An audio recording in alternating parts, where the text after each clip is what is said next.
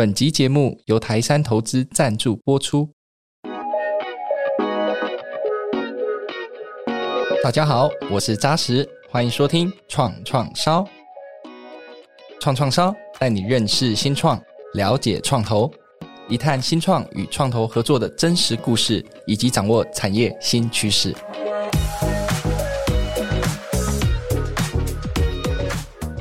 共享经济近几年来话题不断。相信大家一定不陌生，它带来新的商业模式，改变了民众的消费方式。尤其这几年受到 COVID-19 的肆虐，更是让共享经济服务加速成长。当然，这也成为许多新创切入的发烧议题。所以在今天的创创烧节目，很荣幸邀请到两位朋友，一位是提供居家修缮服务共享平台飞达智能的董事长陈若杰 Stacy，以及重要的投资伙伴。统一证券资本市场部的副总经理魏志旭 Jason，欢迎两位。大家好，大家好，我是 Jason。好，那我一开始呢，就想请 Stacy 先简单介绍一下自己跟飞达智能，或是大家更耳熟能详的狮虎来了在做的事情。OK，其实我们飞达智能啊旗下所创立的第一个品牌就叫狮虎来了，它是一个台湾本土第一个即时修缮美合平台。那我们其实就是应用最新的科技，那结合最人性化的流程管理，为了就是要提供给我们全台民众一个好的生活体验。那我们也为了要解决民众长年以来在修缮产业所面临到的痛点，同时呢，也要提升师傅在这个修缮产业里面常年被剥削或是被不公平的对待。那师傅来了的创立，就是为了要搭起这两边的桥梁。那 Stacy 你自己呢？多介绍一下你自己个人。我自己啊，对，其实我本来就不是从事这个产业的啦。那我一开始其实我是在红海里面担任总经理的秘书。那也因为可能我觉得是因为个性的关系吧，就是血液里面一直流着就是不安于现状的的那种血液，所以呢，我就是觉得说我没办法任职在公司里面，但是不代表说我不是任。其实那时候我们总经理也是现在董事长刘阳伟刘董事长，他是我那时候的老板，他也很赏识我。然后，但是后来就毅然决然就觉得说，好，我想要翻转我的人生，因为其实我我的家庭并不是一个非常富裕的，因为我是一个嗯蓝领阶级的家庭。那我是在乡下长大的，是。那我很早就来台北了，因为我觉得我想要脱离我的原生家庭，我想要脱贫，所以呢，我一直在做不一样的事情。那我知道说我必须得要出来创业，才能够翻转我的人生，然后跨到不属于我的阶级里面。嗯，这是为什么我会出来创业的原因。哇！一开始就有点眼泪，有一点泛泪的感觉。对，对是。那我想也请 Jason 这边来介绍一下自己跟统一证券、统证创投在做的事情。那个瑞哲，然后 Stacy，还有创创烧的发烧友，然后大家好哈，我是那个统一证券魏志旭啊，Jason 哈。那我是在负责这个资本市场部哦，就是大家耳熟能详的这个承销部哦。那我在统一其实年资不是很长。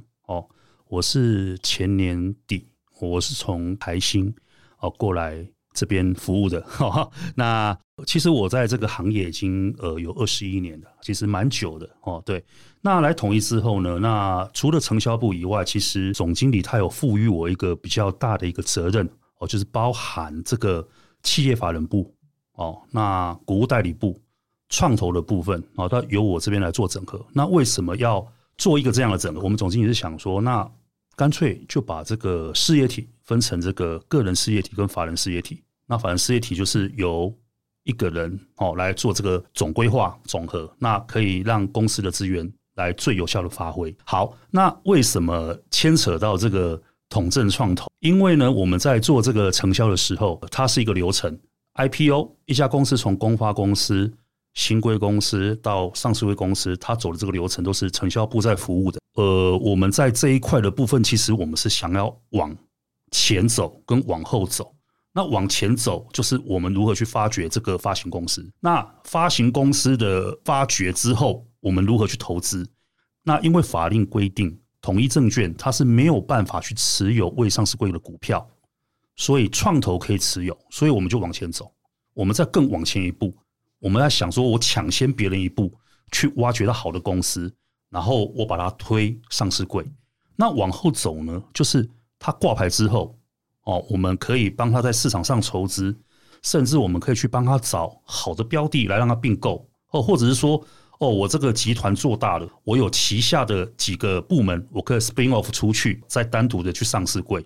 那其实这些范畴都是我们资本上不要做的。那所以在这个我们总经理的支持之下，他其实聘请我过来，他也希望就是说，统一证券他不只只是帮公司上市柜，那我还需要就是说，我希望走向这个像 JP Morgan 啊、摩根斯丹利这种叫做投资银行。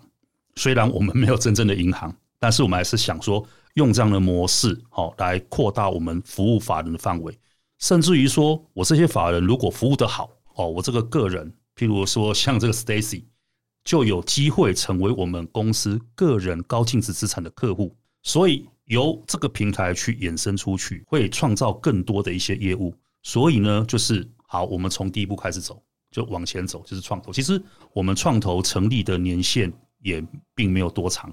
哦，大概五六年而已，不是非常长。那投资的标的也都是在我来之前，也可能都是投资一些比较一些小小的标的啦。哈。那当然都是跟资本市场有连接。那这个连接的部分，其实在我的规划啦，创投资金大概七成到八成，上限八成，这些资金是要投入跟这个 IPO 相关的哦这些公司。那至于两成的部分，就是我们先去投。小小的，从小开始养都没关系。那刚好有这个因缘际会，这个巧合，我们这个统一证券的董事也蛮帮忙的哦。那有介绍了这个呃 Stacy 的公司，让我们认识。我们看我们就非常喜欢呐，嗯，就非常喜欢。所以我们就其实我们评估程序很快。这个 Stacy 也了解，我们可能甚至是当场就跟 Stacy 说：“好，这个五百万没问题，我们就投了。”对，了解哦，因为真的就是这个产业，其实我们个人也是。深受其害了，为什么呢？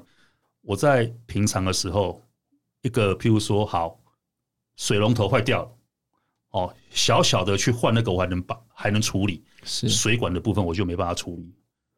我临时要拿去哪里找我的附近的有这个商家？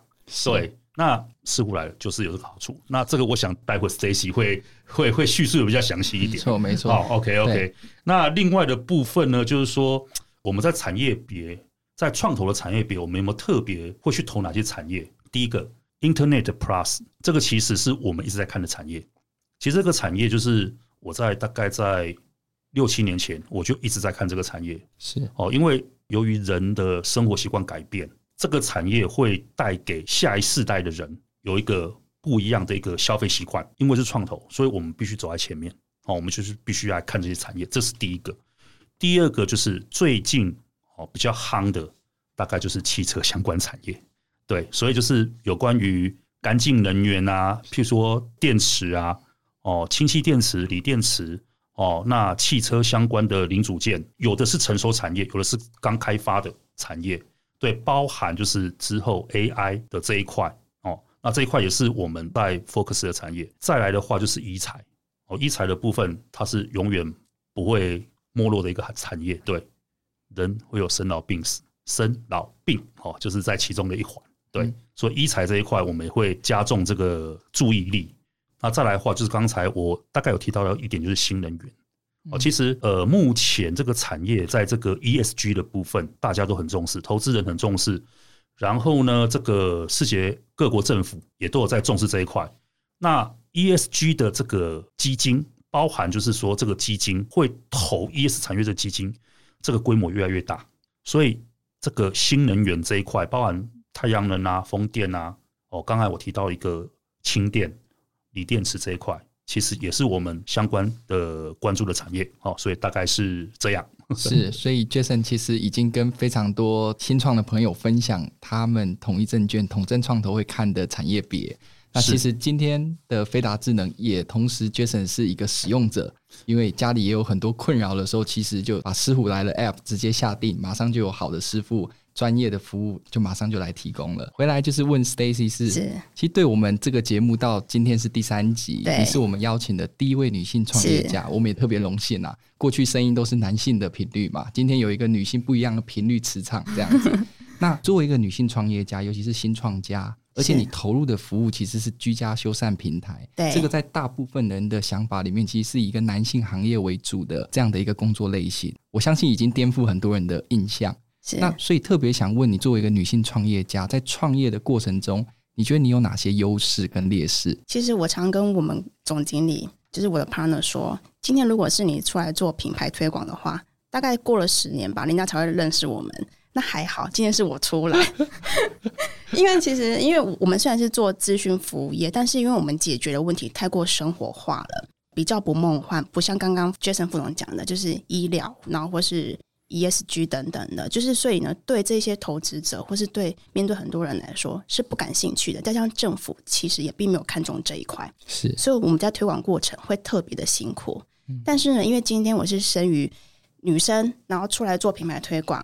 然后再加上，如果自己长得还不错的话，其实会更让人家会觉得更会更有好奇心，然后想来听说你到底是在卖什么药，就有机会来诉说里面品牌的故事了。然后会缩短品牌跟消费者之间的沟通时间，我觉得这非常重要。所以对我来说，优势大于劣势。那劣势其实我觉得到目前还没有遇到。了解了解，所以听起来就是一个女性创业家，我们也大大鼓励更多女性。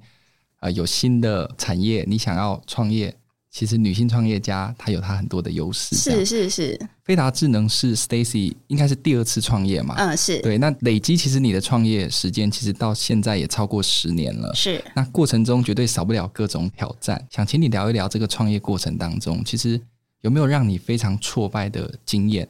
那你是怎么去面对这个挫败的经验，慢慢慢一步一步克服？其实我觉得，因为这是我第二间公司。那我刚刚提到跟我们的总经理，其实我们在十三年前在红海我们就认识了，是到现在。那我们前面一一间公司是实体的工程公司，中间我们一直也一直也想要把公司做的要扩大，可是也面临到资金的问题。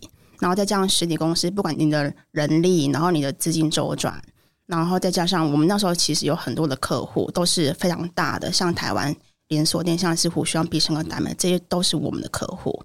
我们订单一样是接不完，但是我们又卡在资金的问题。是，然后我们其实那时候就决定说，如果这样继续，其实也只是撑下去。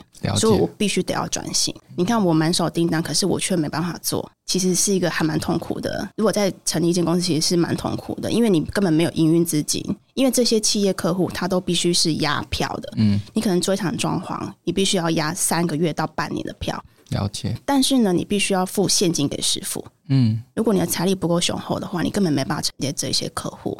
所以我们在一九年决定就将公司把它转型为线上，那把服务的客户从 B to B 然后转到 B to C。那 B to C 的好处就是我服务的人更广，那我全部都是收现金的。是，我们把它转型，那也用前十前面十年的练兵经验，因为其实。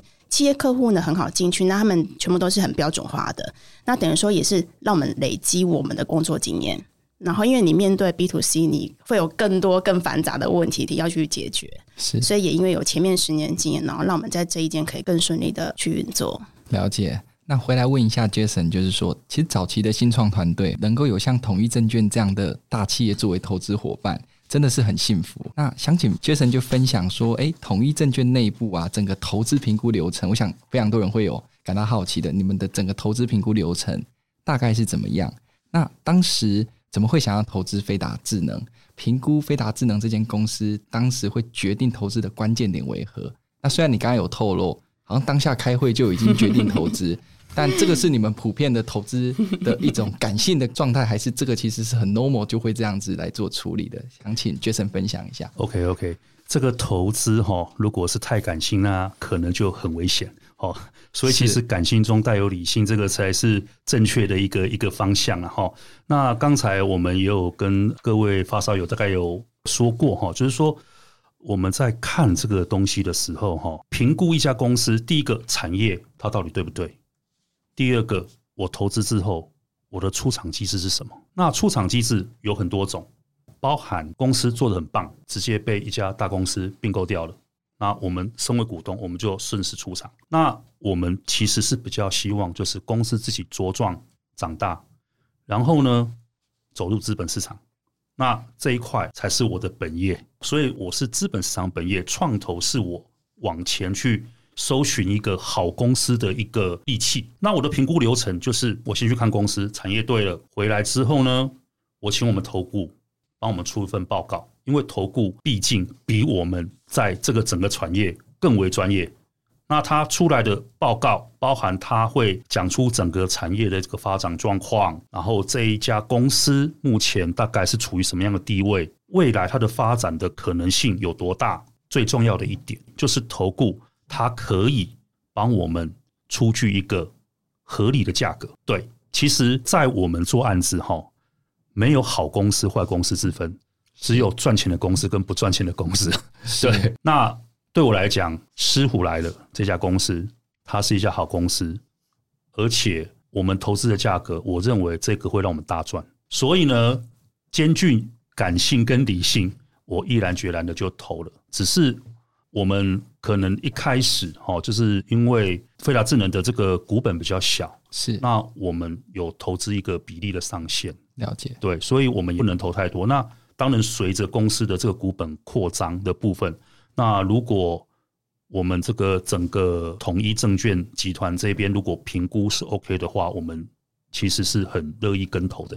哦，这个就是我们评估的一个流程，其实很简单也很快。是对这个决策的关键点，其实就是我刚刚有提到了，就是基本上我们统一的这个总经理啊，他们的决策其实会大部分依赖我们所承做的报告，是跟。这个投顾的一个价格评估，其他的部分就是公司的核决权限，譬如说一定金额以上要呈报到这个总经理，要呈报到董事长或呈报到董事会，是哦。那这个当然这个就是一般的公司都有这种程序，但是呢，产业的评估跟个别公司的评估，就是由我们这边来做评估。根据我来这边将近两年的经验呢，哈。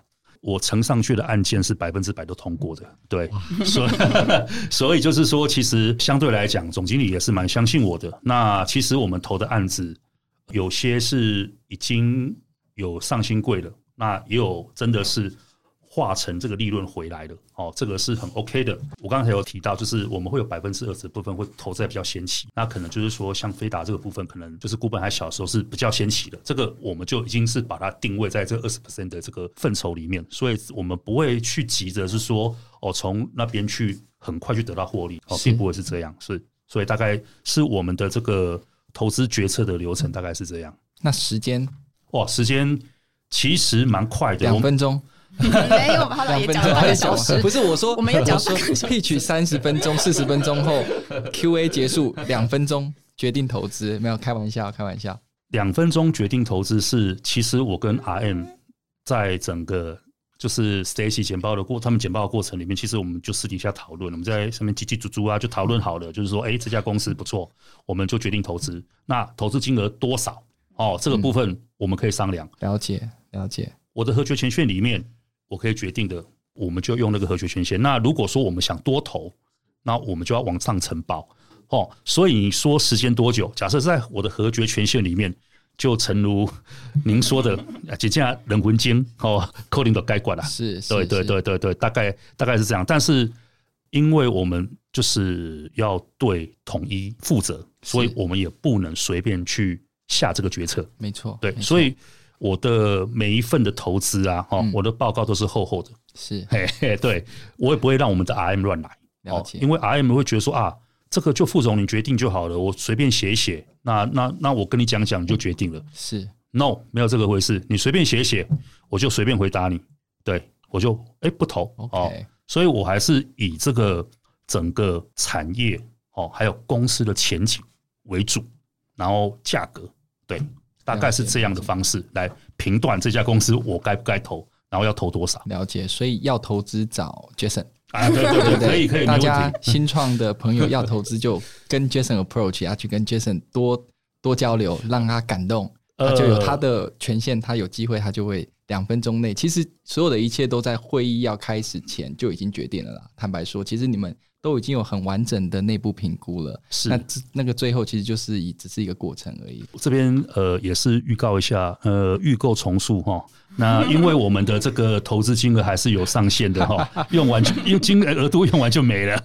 嗯、大概可以透露你们，因为刚刚说八百分之八十跟百分之二十，这个部分是统一证券这边的整个投资的预算，百分之二十创。哦，统创统正创投这边的预算，对对对对对。那我其实我不方便说现在的资金配置是长什么样子。好，好，那呃，有兴趣的这个发烧友可以上这个工商登记来看我们统正创投的这个资本额有多少？好，哦，那大概就可以去估一下，我们大概呃还有多少额度可以投。了解，了解，了解。那回来其实问一下 Stacy，就是说，因为我们作为创投公会的一份子嘛，那这几年其实我们花了很多心力在推动国发基金的创业天使投资方案。那飞达智能当然搭配了统一证券这边，其实也是来申请我们的天使方案。对，所以说好奇 Stacy 当时为什么会想要一起搭配来申请这个方案，那申请过对公司来讲有没有什么样的帮助？因为其实对我们新创团队来说，任何有机会可以获得到资金的，都会努力去了解，只是有没有办法符合天时地利人和拿到钱而已。是是是。那国发基金呢？其实对新创团队来说，如果能获得到国发基金的资金，是一个最高荣誉之一了。OK，这非常重要，真的真的是是一个相当重要的里程碑。是是。对，那。带来的效益呢？除了实质的资金的注入之外，其实我觉得更多是无形的。第一个，可能对团队来说，我们团队就好像默默成为国家队的一员了，你知道吗？是是是。然后对他们，其实对我们在招募员工，其实会更顺利。嗯。然后再来呢，可能对我们的股东来说，可能对我们以后要去募资的呃新的投资者，他会觉得说有国发基金的背书，其实对他们来讲，其实就就算是一种集合，因为其实。我觉得我非常一定要称赞一下那个创投协会，你们在审查资料是非常的严谨的。OK，我们中间大家被退了大概好几十次.然后中间都一直想要觉得要放弃。可是呢，其实我觉得也因为是这样子，所以对这些新的投资者来说，他们会更放心。哇，那我要到时候私下特别表扬一下那位这么 这么认真、这么谨慎评估的我们投钱的评估人员，这样子。对对对，那。当然免不了现在的阶段，就是投资过后了嘛，就是说已经决定投资。那从投资决定之后到现在，其实也蛮长的时间，就大概一两年的时间了。那其实很好奇，想要听听两位的分享，就是说在统正确定投资飞达智能之后，在这段期间里面，有没有在这样合作的过程中，有没有让你们比较印象深刻、比较有趣的事情发生呢？嗯，我可以先分享一下，就是在我们在准备资料这段期间，就我刚刚提到，因为创投协会是真的非常严谨在审查。那我非常，我真我是真心的非常感谢同正创投，因为其实我们那时候曾经有想要试图找别的投资者要来搭配天使，可是因为要缴交资料实在太多了，然后但是同正创投他们非常支持你们，我跟你们一起搭配。然后再准备资料，他们也是完全配合，配合到我们觉得说，天啊，怎么有这么天使的人？因为我们 就像刚刚提到的，资料是非常厚的，我们大概准备一百多页。那统正创投是非常一直在努力帮我们准备很多很多资料。那有有些资料连我自己都觉得说，这怎么可能可以拿得到？可是他们却真的是帮我们去努力去收集这些资料回来给我们，我觉得这让我们非常感动的。是，反而是他们觉得说，你们都继续要申请下去，因为其实这可能副总他不知道，因为是我们另外一位业师在帮我们一直做这件事情。因为我们到后期其实真的就觉得说，算了，我们不要申请好了，因为我们其实我们从一开始到真的最后，大概过了大概六七个月的时间。哇，是不是很长？真的很长。哦、你的 burn rate 准备 ready 的还蛮充 充裕的。对，我们这段时间其实准备了大概快半年时间，所以其实我们中间曾经有想要放弃过，是可是反而是同志他们觉得说，我们就一起把它申请下去吧。了解。那 Jason 有没有印象深刻什么不错、很很有趣的故事可以跟大家分享？其实哈，就是犹如 Stacy 讲的，其实就是我们那个陆协理他在 handle 整个过程啊，是那他就是中间就是随时来跟我汇报，我只是跟陆协讲说。其实我是抱持着，就是说两种心态。第一个，公司好，我们一定要支持；第二个，公司继续走下去，有个好的发展。我才可以从那边赚到钱。是是是是是，没有，我是是。吃了诚实豆沙包。会赚钱的公司就是好公司，是是是是，但是当然不要去破坏什么什么什么的前提下就是好公司。没错没错，对，那就是说今天听到 Stacy 才知道有这么那么一段的这个辛酸过程。是。因为我我收到的这个最后收到的讯息就是 Stacy 邀请我一起去 简报了，对简报，对，我们要去简报了。OK，投审会的当天这样，对对对对对对对对。所以说中间那么辛苦，我这是我今天第一次听到，好，所以我要我要回去赞扬一下我们那个同事，是是是，对对对对，陆协理，对对对，陆协理，对对那。其实也很感谢这个 Stacy 哦。其实我也是第一次去参加那种会议，而以前也都不是我去了。了解，坦白讲，对。那其实那一天我也是有点小紧张啊，我我也不知道就是会问我什么问题了。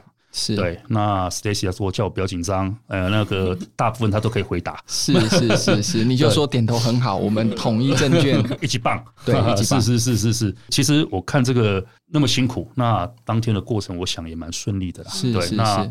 真的也是有受到这个创投这边的肯定啊，对，是是很棒，是。对，是。我想，呃，我常说创投跟新创就是一种离婚为前提的相爱，但是今天邀请到其实统一证券、同证创投，其实我发现它是可以在一起一辈子的，因为你们在 IPO 之后，资本市场上其实你们还是可以提供。新创团队非常非常多不同多元的服务，是，所以可能我的这个 slogan 要稍微修正一下，有一个 前提这样子，对，但是不免的，当然都很多好，彼此很多感谢。嗯、那还是会好奇说，这过程当中有没有发生过，就是比如说在未来的规划上，或是有很多想法上，有时候会有一些不一样的时候，会有一些比较积极的、激烈的讨论，有没有这样的状况发生过？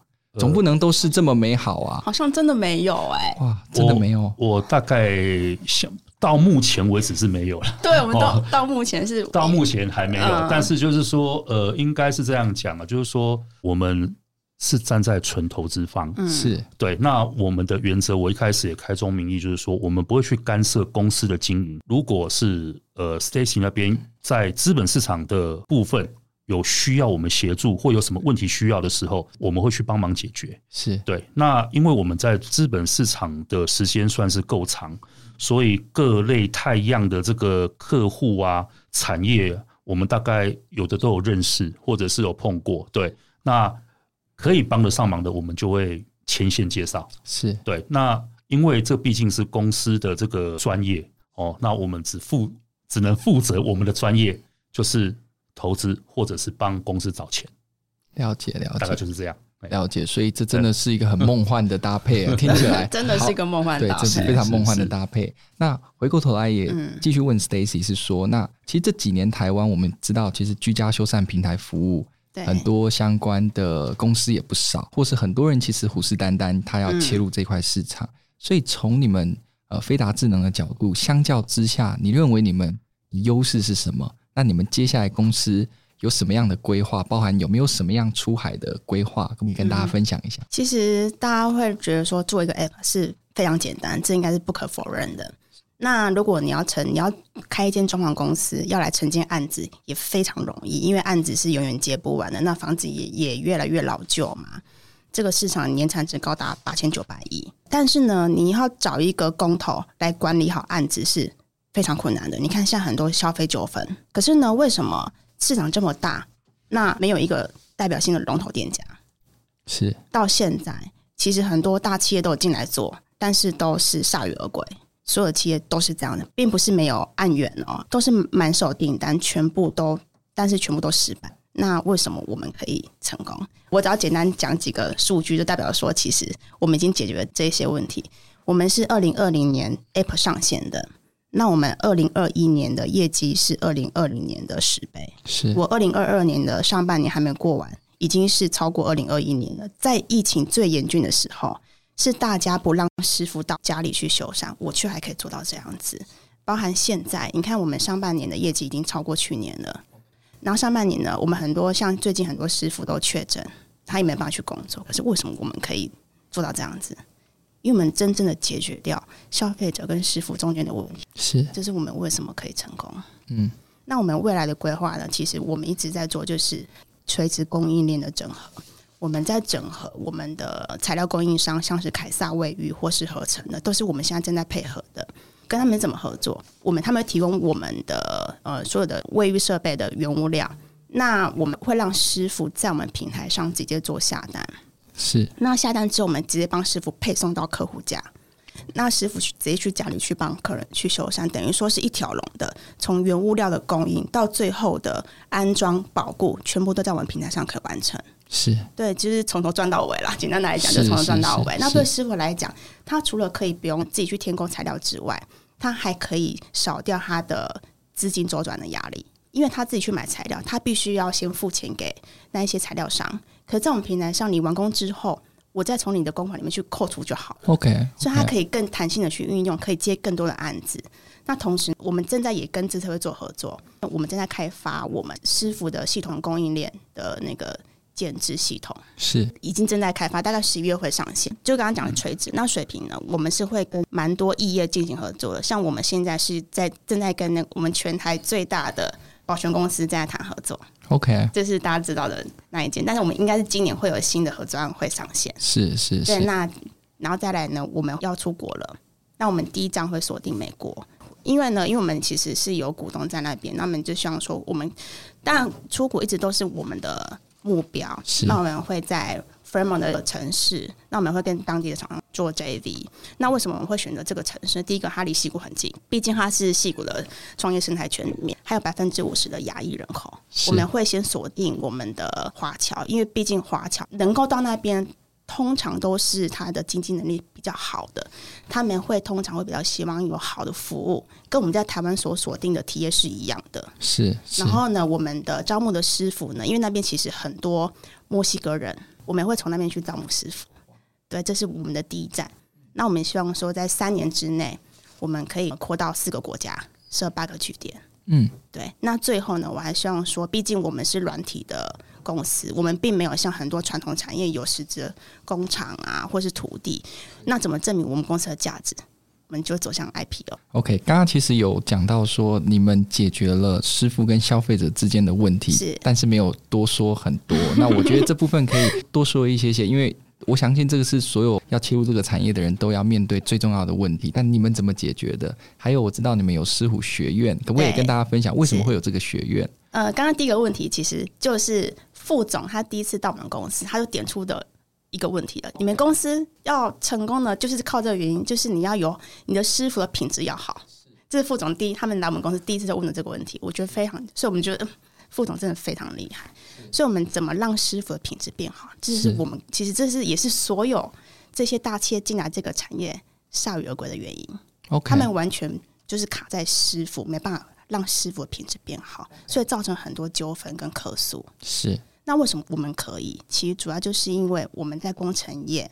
待了十年，我们是跟他们是站在同一阵线。像我刚刚提到，我在电子业，那我们的我们公司的总经理也是我 partner，他在电子业科技业待了十五年了，他也是在红海里面，但是我们却可以转换我们的身份，到工地现场拿起电钻在那边钻地板。所以，我们是同时一个人都具备两种跨技能的人才。我我我相信这两个产业，你很难在一个人身上看到。是你讲一个在很多在天上飞的，可是你要在。叫他在地上跑是不可能的，可是我们却愿意做到这样子，因为我们苦民所苦，我们可以坐在地上跟他们在那边吃便当。我相信这没有人做得到，所以我们知道师傅他们要什么，是，所以我们给他们要的东西。可是其实很多大企业之前有非常有名的，就是一样做那种大管家的某某平台，是他们有讲了，他们找了大公司里面的高阶主管要来管理这些师傅，是一样是高阶主管，那一样是在那个建筑产业的，是那种就是哦那种好。二三十年的经验，可是这一些人他落地嘛，嗯，你要用管员工这一套管理师傅，师傅是不会听你的。是，我们其实真的是解决这一块。是，那这个跟狮虎学院的关系是什么？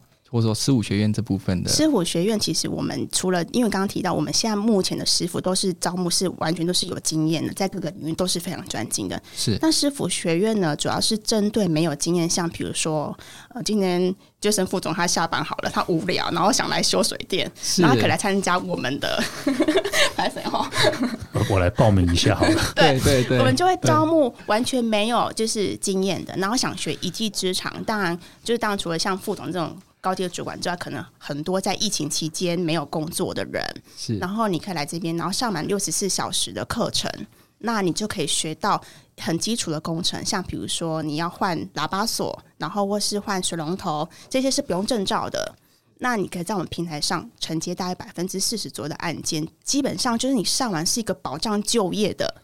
哇的课程那是，是，然后呢，然后又可以让你学一技之长，是，就我们有八门课程，了解了解了解。那刚刚讲到说要去第一现场吃便当，嗯、下次拜托也揪我一起去，我也很喜欢跟师傅坐在那边吃便当。啊、对、嗯，那我们也把 Jason 副总我们也一起带去，因为 Jason 副总就说有兴趣报名，对不对？对对对对，我们报名我们。不一定 要去帮人家修理，去对对对，我们在家里可以自己玩嘛，对不对？这个就是最关键的地方。其实不止可能可以助人，重点是帮助自己的家庭发生这些状况的时候，对，啊、对。那回来问一下。Jason 副总就是说，那刚刚因为 Stacy 讲了很多，包含他在国外的规划，包含他们可以解决师傅跟消费者之间的关键问题，包含也要做培训的这个学院。你们作为他们的伙伴，当然你今天讲说，其实完全不会干涉他们做的事情，完全 hundred percent support 这样。但是你觉得从统一证券、统正创投的角度，未来可以怎么样不断的协助 Stacy 飞达智能公司不断的往上成长？还是一样回归到就是说我们的专业面，就是说除了就是我们自己出资以外，然后帮公司找投资人。那 Stacy 有那么多的一个计划往外走的一个计划。那在这个跨国金融、跨国投资的部分，好，那这个部分我们也可以来做一个协助。是。那在就是公司的专业的部分。呃，目前我还没有想到，就是说我这边有认识一个什么样的一个公司啊，还是可以来跟飞达来做合作的。那刚才有听到这个。大管家的那一对，就是有计程车的那一家哈，对，那个我也认识，我想那个 Stacy 也认识啊。是，那如果真的有想要想要合作的话，譬如说这样，那我就可以从中牵线。OK，哦，大概这个就是我们这个金融业可以帮助公司一个一个比较大的一个力量的一个地方了。对，了解了解。哎，那接着问。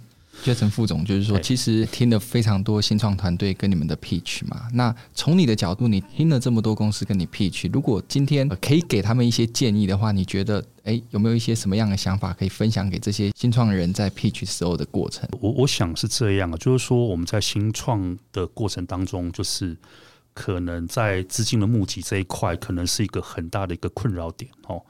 那我我想就是给这些新创的新创组一个小小的建议，就是当我们在找樱木人的时候，你的脑筋里面一定要有两个概念：第一个，我公司到底有什么优势，我想做什么，你要很清楚明白的跟投资人说；第二个，你要想投资人他们在想什么，他为什么要投资你。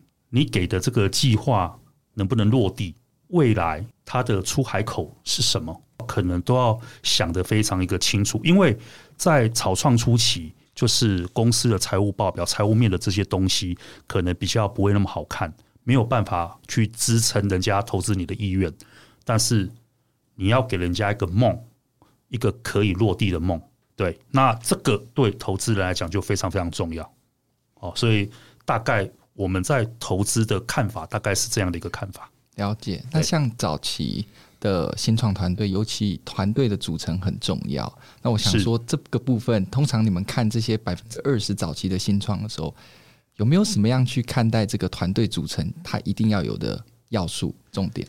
呃，其实哈，看产业别啦。我坦白讲，就是像如果你是说像看这个汽车产业、IC 产业、新能源产业哦，那新能源产业比较特别了，一定要有一个有钱的妈妈 哦，那个资本要够粗了哈。是。那像汽车产业，我想这个可能就是要技术；医疗产业都都一样，就是要技术。那像这个 Internet 的 Plus 的这个产业，就是要看老板。对哦，那是 Stacy 说了他那么多的艰辛，他可以在天上飞，也可以在地上爬。是像这种老板，我们就很喜欢。对，然后是重点是，就是我们在跟老板谈过之后，就是他不是好高骛远。第二个，我希望老板不是对资本市场太熟悉。为什么？因为我遇过太多经验，太就是对资本市场太熟悉的老板，他常常就会很容易。用资本市场去赚钱，而不是用本业去赚钱。OK，OK，好，这个其实我是非常非常不喜欢这种老板。嗯，哎，嗯，当然啦，你用资本市场去赚钱是很快，但是呢，我基本面可能就没一些没有生产力，已经不是你的初衷了。是对，是，我是初衷是要把这个事业做得好，做得大。哎，啊，你是说？啊，我赚一块，我的 PE 是十倍，我想把它搞到二十倍，是十块钱马上变二十块钱，而不是你去想说我的 PE 还是十倍，但是我把我的 EPS 做到两块钱，哦，这个概念是不一样的，是是，对对对对，是。所以其实我们第一次就是呃去听 Stacy 还有他们总经理的简报的时候，其实我我跟 RM 说，哎、欸，其实这家公司是蛮踏实的，其实是我们的 target 的客户，然后再加上产业是对的，所以其实我们很快就决定，就是说，哎、欸，我们尽量如果是在我的合决权限，我可以决定就决定；如果是超过的话，我们就尽量去说服我们总经理来投资这家公司。是，我想是非常大的肯定。对，那我想最后就是也请 Stacy 聊一聊，说会给。已经在创业的，或者是未来想创业的女性创业家，什么样的建议？因为我都认为说，今天会选择创业这条路，基本上都是天选之人。上帝呢，就是要让你背负更多的责任，不然其实你就是当职员就好了嘛。那但是呢，你走到这条路，你就必须得要牺牲掉非常多的事情，可能包括你的娱乐、你的家庭，甚至是你的健康。你愿意牺牲掉这些吗？而不是只是在追求小确幸。如果你只是想过这样的生活，其实创业是不适合，因为你一天二十四小时、三百六十五天，基本上你都是一直在工作。你除了在工作之外，就是在前往工作的路上。创业真的就都是这样，所以你必须要面，还有你必须要可以承受极大的心理压力。你可能要想说啊，我这些员工他有这么多家庭，我十五个员工就有十五个家庭，可能照顾六十个人之后，那你接下来的资金呢？那你公司未来的方向呢？你必须要承受这些压力。当然，我觉得创业还有一个很重要的条件，就是你要够傻。如果你太聪明的话，其实因为你就会想，太聪明通常不会来创业。OK，因为就是有你有一股傻劲，你觉得说你想要完成什么样的使命，你才会选择创业。是对，因为如果你只是经济，因为其实根据政府的统计数据，第一年会挂掉百分之九十，OK，第五年会剩下十 percent 的百分之九十，OK，所以基本上可存活率是非常低的。如果你是很聪明，你就不会选择创业。这条路，所以我才说你要够傻。OK，对，然后但是我觉得说，其实，在创业这段过程当中，因为你会面临到很多困境，你要莫忘初心。你为什么你要创业？这很重要。你但是你一定要选择做对的事情。是，你有时候可能为了要解决一些事情，可能会走偏，但记得一定要选择做对的事情，因为这些你所做的任何一件事都是。回力标会回到你身上的。你可能因为做一件事情错了之后，可能导致你的公司永远经营不下去了。是，所以我们一直都是让自己永远都是在保持在做对的事情，然后让自己，我我觉得啦，让自己永远善良是非常重要的。然后要让公司就是要有诚信，这是我们公司一直秉持的。我觉得非常重要。是，所以傻人会有傻福嘛。那走在创业的路上，相信。也是走在成功的路上，是啊、这是我们秉着一个善心，我们相信的事情。对对，所以再次非常感谢今天两位啊，Stacy 跟啊 Jason 副总来到我们的节目分享。那也谢谢所有听众朋友的收听。那今天 Jason 副总给我们一个创创烧所谓的发烧友一个新的名称。那欢迎各位发烧友，下一次我们的创创烧节目我们再见，谢谢大家，谢谢谢谢。谢谢